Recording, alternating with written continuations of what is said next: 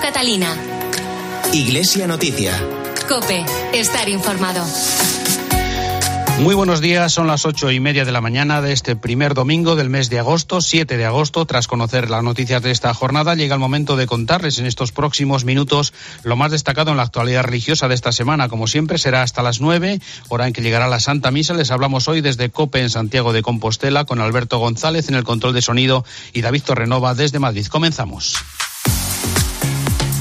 Con la misa presidida por el cardenal Antonio Martos, enviado especial del Papa Francisco, a las 10 de esta mañana se clausura en el Monte Dogozo de Santiago de Compostela la peregrinación europea de jóvenes. Han participado 55 obispos, 370 sacerdotes, 400 religiosos y 430 voluntarios que han ayudado a los 12.000 peregrinos que han participado en más de 700 actividades.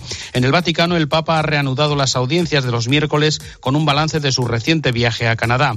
Además, ha recibido en audiencia al embajador de Ucrania ante la Santa Sede al día siguiente de entrevistarse con el delegado del patriarca ruso Kirill. Con estas y otras noticias comenzamos hoy Iglesia Noticia. Faustino Catalina. Iglesia Noticia. Cope, estar informado. A las 10 de esta mañana, dentro de hora y media, comenzará aquí en el Monte Dogozo de Santiago de Compostela la misa de clausura de la peregrinación europea de jóvenes que presidirá el cardenal Antonio dos Santos Martos, obispo emérito de Leiria Fátima y enviado del Papa Francisco. Una peregrinación convocada por la Conferencia Episcopal Española con el lema Joven, levántate y sé testigo, que estaba previsto celebrar el pasado año, pero por la pandemia provocada por la COVID y también la ampliación del Año Santo Compostelano concedida por el Papa Francisco a la Archidiócesis gallega se ha celebrado en esta semana de agosto.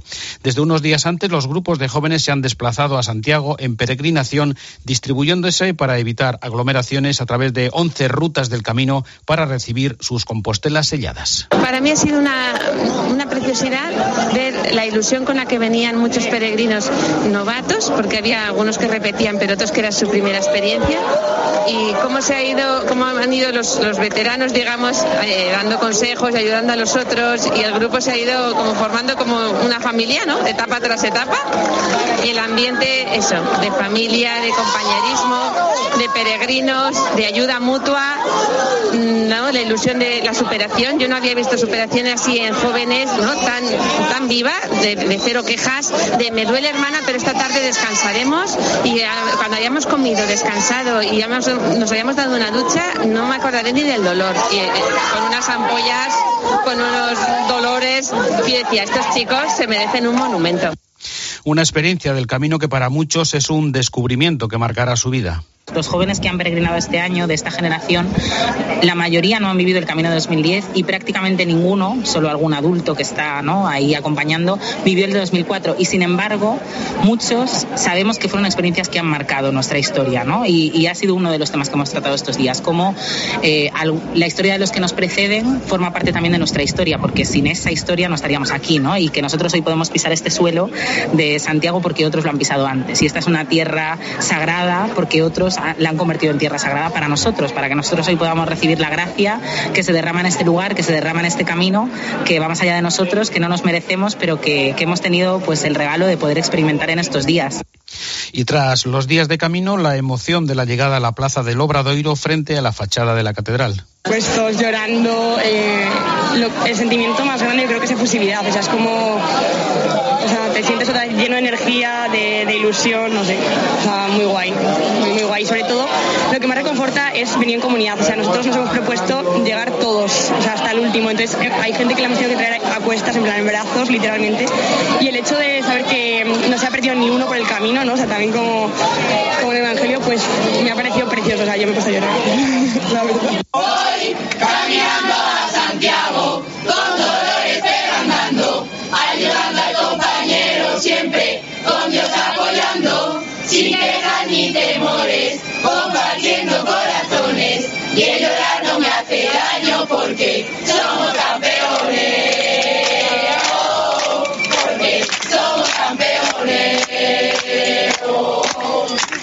Canciones en el acto de acogida y bienvenida a los peregrinos que se celebró en la Plaza del Obradoiro en la tarde del miércoles. Tres jóvenes dieron su testimonio en este acto, entre ellos Rocío, de Córdoba. ¿Estáis dispuestos a dejarlo todo para encontrarnos con el amor? Para dar sentido a nuestras vidas? Pues seamos jóvenes vivos, con ganas y fuerza para llevar a Dios a los demás. Como dice el lema de la peregrinación, joven, levántate y sé testigo. No pongamos bajo la mesa la lámpara que vamos a encender aquí. Ánimo valiente. Que viva la juventud del Papa. En su saludo, Julián Barrio, arzobispo de Santiago de Compostela, convocó a los jóvenes a construir y hacer surcos en la tierra de nuestra sociedad para sembrar la semilla del Evangelio. Les recordó que están hechos de palabras esenciales, no de eslóganes, sino de mensajes claros, sencillos e inequívocos, y les animó a vivir con esperanza en el futuro. Mirad con confianza hacia el futuro. No paséis por la vida, vividla responsablemente. Los cristianos no retienen con nostalgia el pasado, sino su compromiso es acceder a la memoria eterna de Dios Padre. Y esto solo es posible viviendo una vida de caridad. Monseñor Barrio no olvidó la crítica situación que desde hace meses vive una Europa con tantas heridas que necesita a jóvenes llenos de esperanza, a los que exhortó a llevar la bandera de la paz y de una convivencia serena a la sociedad. No os agobiéis de espaldas a Dios. El Señor conoce vuestros interrogantes. No tengáis miedo de la vida, por favor. La vida es bella. La vida es para vivirla. La vida es para darla a los otros. Los jóvenes estáis hechos de palabras esenciales, no de eslóganes, sino de mensajes claros, sencillos e inequívocos. No os contentéis con una vida vivida en mínimos. Dios no mira tanto lo que le damos, sino lo que dejamos para nosotros. Dentro del programa de actividades previstas en estos días, por las mañanas han tenido lugar catequesis en una veintena de iglesias de Santiago y ya por la tarde un centenar de talleres y actividades con las más variadas propuestas para responder a las inquietudes de los jóvenes. Junto a las catequesis de los obispos no han faltado los testimonios de jóvenes como Alejo, un informático de 29 años que habló de su crisis de fe de la que ya se ha recuperado. La salvación no me llevó a la alegría, a mí fue al revés, fue la alegría la que me llevó a la, a la salvación, una salvación llena de nombres de dentro y de fuera de, de la iglesia. Yo procedo de un ambiente no muy católico, nadie se salva solo. Nuestra, nuestro Emaús en este recorrido hay, hay muchos rostros. Abrir los ojos. Otra de las propuestas de estos días en Santiago ha sido el pórtico de la vocación en el monasterio de San Martín Pinario, con cinco espacios diferentes sobre familia, educación, consagración, vulnerabilidad y misión apostólica. Un espacio de escucha y para clarificar y personalizar las inquietudes vocacionales para unos jóvenes que quieren despejar los interrogantes de su futuro. Recordamos que además de los 12.000 peregrinos está el trabajo de 430 voluntarios de la provincia eclesiástica de Galicia, la presencia de 55 obispos, 370 sacerdotes y más de 400 religiosos. En la mañana del sábado tuvo lugar el acto de acogida al cardenal Antonio dos Santos Martos, enviado especial del Papa Francisco para este encuentro que recordó la próxima Jornada Mundial de la Juventud de Lisboa y animó a los jóvenes a ser constructores de la paz. Podemos decir todos juntos, en voz alta, hemos venido a Compostela a encontrarnos, a compartir nuestra fe pero también unidos por un mismo propósito. Queremos ser constructores de la paz, unidos por la misma fe, por la misma solidaridad, por la misma responsabilidad. Queremos ser constructores de un mundo sin guerras, sin odios, sin discriminaciones raciales, un mundo fraterno donde nadie se quede atrás ni fuera.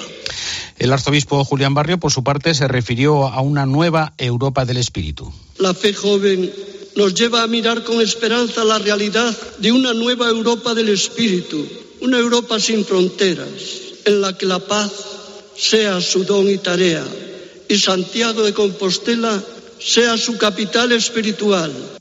En la noche de ayer se celebró en el Monte de Gozo la vigilia y el festival musical en el que participaron más de una decena de grupos y cantautores católicos y como ya les hemos contado, dentro de poco más de una hora, a las 10 de la mañana, tendrá lugar la misa de clausura que podrá seguirse por 13 Televisión.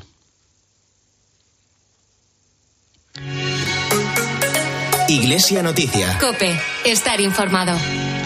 En Iglesia Noticia nos adentramos en la información internacional que comenzamos en el Vaticano. El Papa ha recibido al embajador de Ucrania ante la Santa Sede al día siguiente de entrevistarse con el delegado del patriarca ruso Kirill en una semana que comenzaba con la confirmación del próximo viaje del Papa a Kazajistán. Tendrá lugar del 13 al 15 de septiembre con motivo del séptimo Congreso de Líderes del Mundo y Religiones Tradicionales. Desde Roma nos informa Ángeles Conde.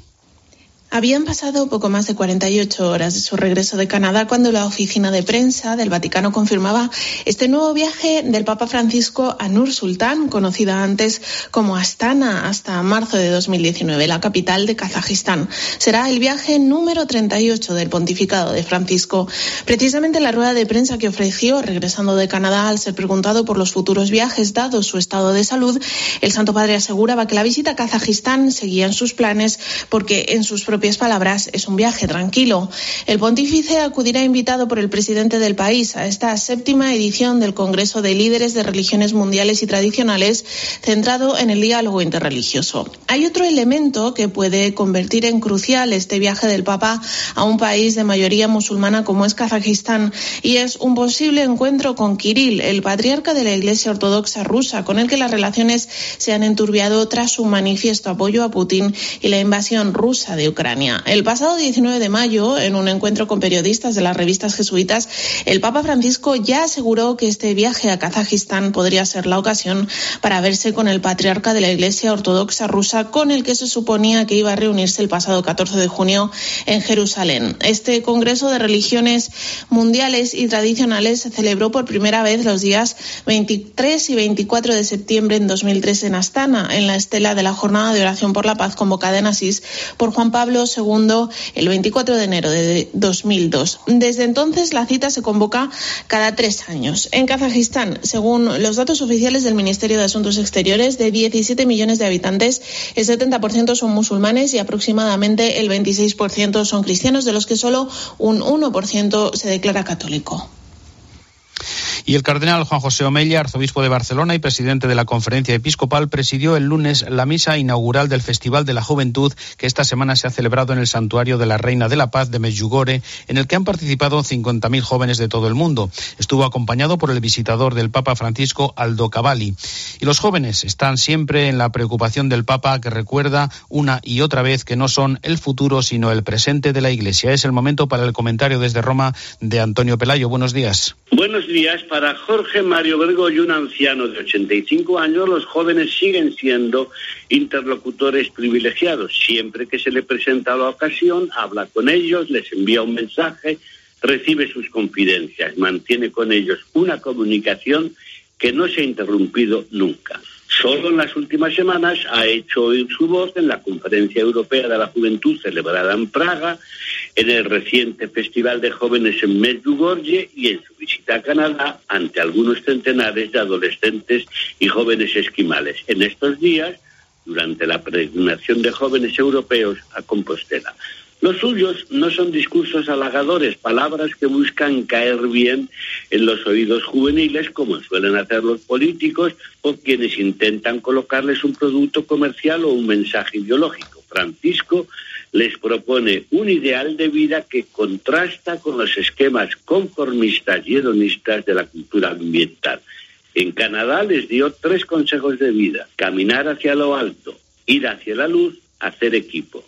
A los peregrinos de Medjugorje les propuso el amor fraterno como el único remedio verdadero contra las heridas de la humanidad y a los congregados en Praga les animó a rebelarse contra los poderosos que les mandan a luchar y morir en una guerra loca y sin sentido. Es una obviedad que las jóvenes generaciones son el futuro de la humanidad y también de la Iglesia. Abandonarles a las tentaciones de una felicidad efímera, de un pasotrismo encerrado en sí mismo, de un futuro sin claros horizontes, sería suicida. Para la Iglesia es un desafío colosal atraerles y convencerles de que solo en Dios, en Jesucristo, está su salvación, la clave de su felicidad personal y de su capacidad de abrir nuevos caminos al mundo, la economía, la política y la convivencia social. Desde Roma les ha hablado Antonio Peláez. Gracias, Antonio. Volvemos de nuevo con Ángeles Conde. Tras el descanso del mes de julio, el Papa retomó las audiencias generales de los miércoles, en la que hizo en la primera un llamamiento a la verdad sobre la explosión en el puerto de Beirut en su segundo aniversario. Este miércoles el Papa hizo un repaso de su viaje a Canadá para abrazar a las poblaciones nativas y pedirles perdón. El Papa explicó que con esta visita se ha abierto una nueva página en el camino de reconciliación tras la participación de la Iglesia en las políticas gubernamentales de asimilación y erradicación cultural de los pueblos indígenas. Durante la audiencia, el Santo Padre se confesó impresionado por los testimonios de los supervivientes de estas escuelas residenciales canadienses. Por eso reiteró que fue para pedir perdón, porque si bien muchos católicos de defendieron la dignidad de las poblaciones indígenas, otros no lo hicieron y participaron en programas que hoy sabemos, dijo Francisco, son inaceptables y contrarios al Evangelio.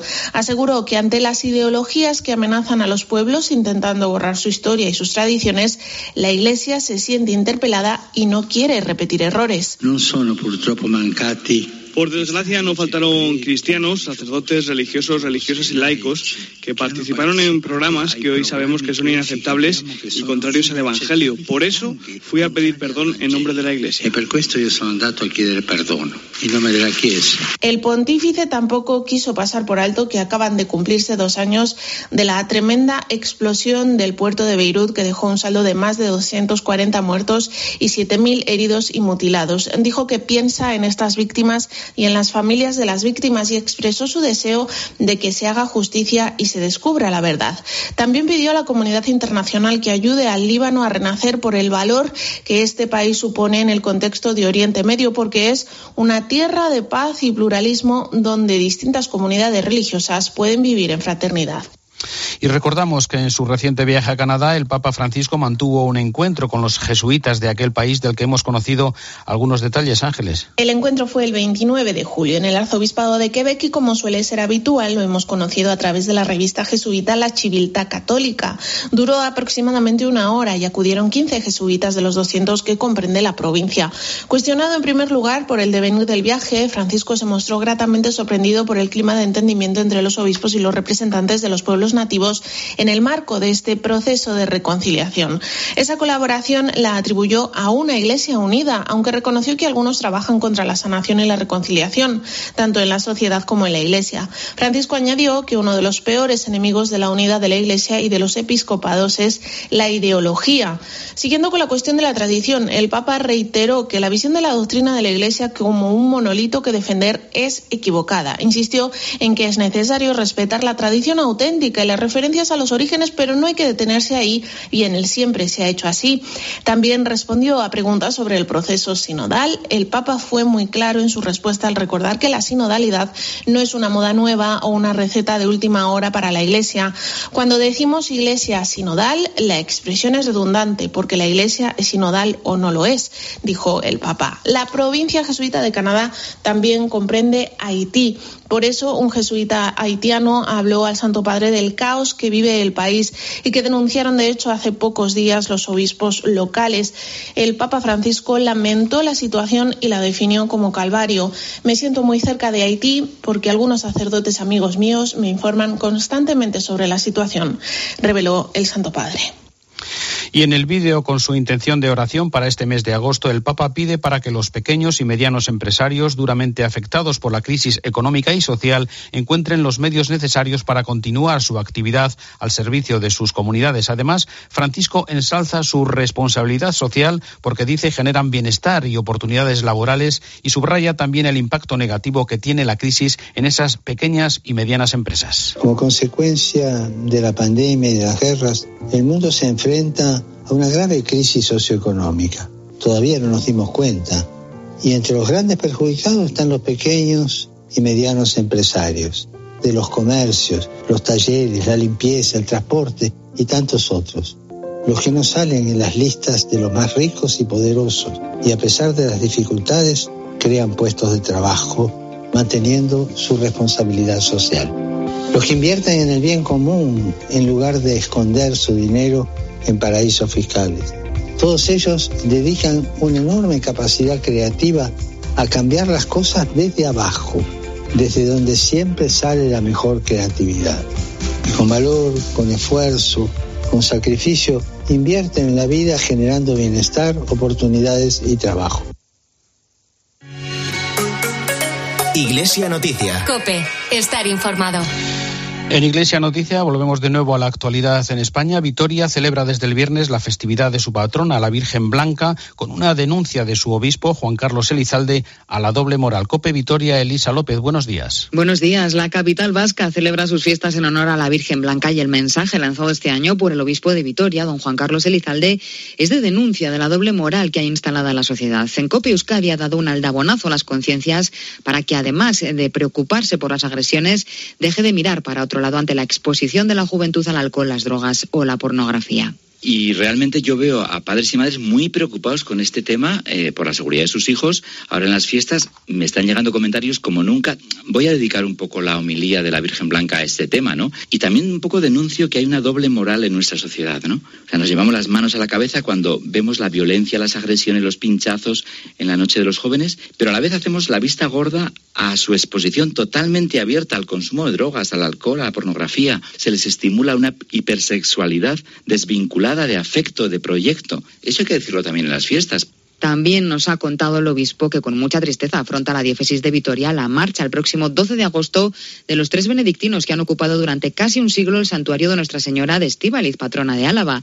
Dada su avanzada edad, vuelven a Lazcao. Elizalde ha desvelado que los monjes, verbo encarnado de La Rioja, podrían ocupar el templo, pero como no sería a corto plazo, se están conversaciones con dos congregaciones femeninas de América Latina para que una de ellas se traslade al santuario desde octubre o septiembre.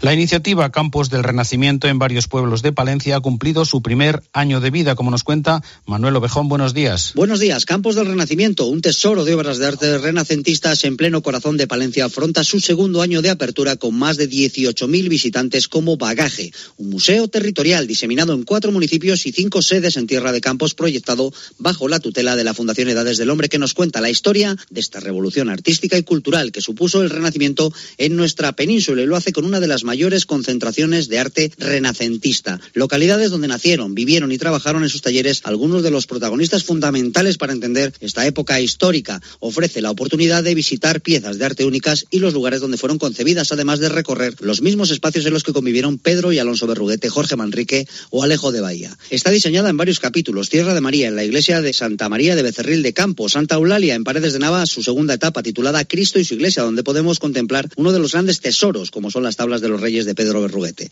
Dos sedes en Cisneros, la primera parada en San Pedro, donde bajo el título Nuestra Iglesia podemos ver numerosas obras de arte, y la segunda en la iglesia de San Facundo y San Primitivo. Concluye la muestra en la iglesia de Santa María de Fuentes de Nava, donde brilla con luz propia su artesonado mudéjar, en impecable factura y estado de conservación. Y nos vamos ahora hasta tierras andaluzas, donde el monasterio de las Dominicas de Alcalá la Real pide ayudas para continuar su presencia en esta localidad. Nos lo cuenta desde Cope Jaén Antonio Agudo. Buenos días. Hola, ¿qué tal? Buenos días. El convento de la Encarnación de las Dominicas de Alcalá la Real forma parte de la historia de esta ciudad frontera entre el Santo Reino de Jaén y Granada desde el año 1602. Es un vetusto edificio de estilo renacentista que necesita de reparaciones urgentes y no para abandono, ya que el aumento de vocaciones hace necesario realizar esas para seguir dando cobijo a las 14 hermanas que viven intramuros. Así lo asegura la Madre Carmen. Pero el Señor nos bendijo hace 14 años mandándonos las primeras jóvenes, las primeras vocaciones venidas de Madagascar. Un tesoro para nuestra casa y para nuestro pueblo. Entonces, el Señor nos concedió esta bendición para que siguiéramos en Alcalá la Real bendiciendo y alabando a Dios.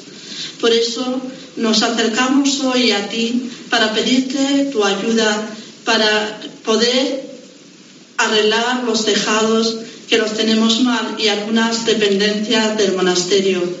Las obras para el mantenimiento del convento se fueron postergando hace algunos años por falta de presupuesto y mano de obra y ahora son imprescindibles para continuar con la actividad de las dominicas en la antigua casa. Para ello, a través de la fundación de clausura.com se puede colaborar con estas monjas.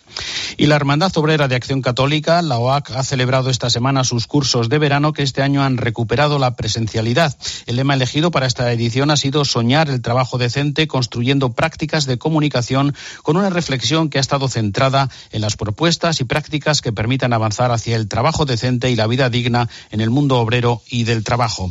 Y en su tradicional vídeo del verano, el cardenal Carlos Osoro recuerda a los madrileños que la archidiócesis está celebrando un año santo dedicado a San Isidro por el 400 aniversario de su canonización y alienta por eso a imitarlo desde tres ángulos diferentes. Vivir lo que es la familia cristiana. Reuníos, conversad, hablad, quereos, animaos a vivir en el amor, en ese que nos ha enseñado Jesucristo. En segundo lugar, cuidar la creación. Cuidemos los lugares donde la belleza de la creación se manifiesta y de la que somos partícipes nosotros. Y en tercer lugar, cuidad el trabajo. San Isidro fue un trabajador, dignificó el trabajo. En estos momentos donde a tantos les falta el trabajo, luchemos todos juntos para que a nadie le falte el pan teniendo un trabajo en el que gastar la vida para poder dar de comer a los suyos. Hoy, 7 de agosto, se celebra la fiesta de San Cayetano, patrono del pan y del trabajo. Es una ocasión en la que miles de argentinos se acercan al santuario dedicado a este santo en Buenos Aires. Con este motivo, los obispos argentinos han pedido responsabilidad a los políticos más allá de los propios intereses y también que piensen en quienes más padecen la crisis que vive el país suramericano agobiado por una inflación asfixiante. En un momento en el que Argentina atraviesa profundos desequilibrios macroeconómicos, los obispos animan a suplicar por el pan de cada día que diariamente se hace más inalcanzable a causa de la inflación asfixiante del 62% interanual, nada menos en junio, y que genera miseria y golpea a las familias con ingresos cada vez más insignificantes. La Iglesia argentina también invita a rezar por el pan de la fraternidad, necesario en una sociedad agrietada y enfrentada donde la verdadera brecha se agiganta cada vez más en relación a los últimos, a los que padecen la pobreza y que supera el 40% de la población de Argentina.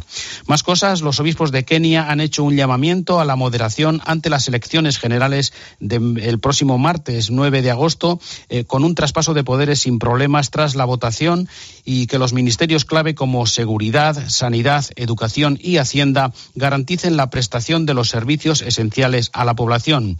En su declaración, los obispos denuncian la compra de votos que dicen socava la credibilidad de la votación y piden a los políticos que dejen de propagar el odio por las líneas políticas, tribales o religiosas para que todos respeten lo que dicen sus oponentes, porque todos dicen tienen derecho a la propia opinión.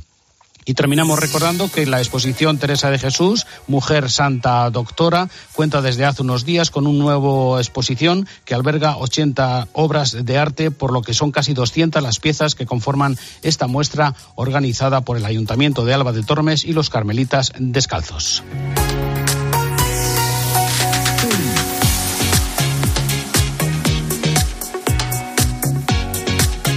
No hay tiempo para más. Hasta aquí el informativo Iglesia Noticias, el programa 1788 de este domingo, 7 de agosto, hoy desde COPE en Santiago de Compostela, donde a las 10 de esta mañana, recordamos, tendrá lugar la clausura, la misa de clausura de la peregrinación europea de jóvenes que hasta aquí nos ha traído. Tras la última hora de la actualidad, llega como siempre la Santa Misa. Feliz domingo. Un saludo de Faustino Catalina.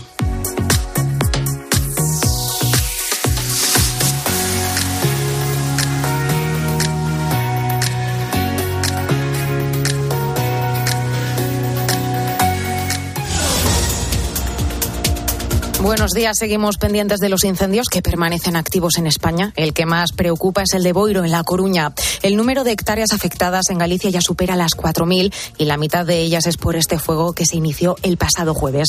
Allí sigue declarado el nivel 2 de peligrosidad por la cercanía de las llamas a las poblaciones. Este es sin duda el peor verano en lo que llevamos de siglo en cuanto a incendios se refiere. También miramos a Ávila, donde más de 400 efectivos terrestres han seguido trabajando durante toda la noche en el incendio de Santa Cruz del Valle. Además, esta próxima semana va a entrar en vigor el plan de ahorro energético aprobado por el Gobierno.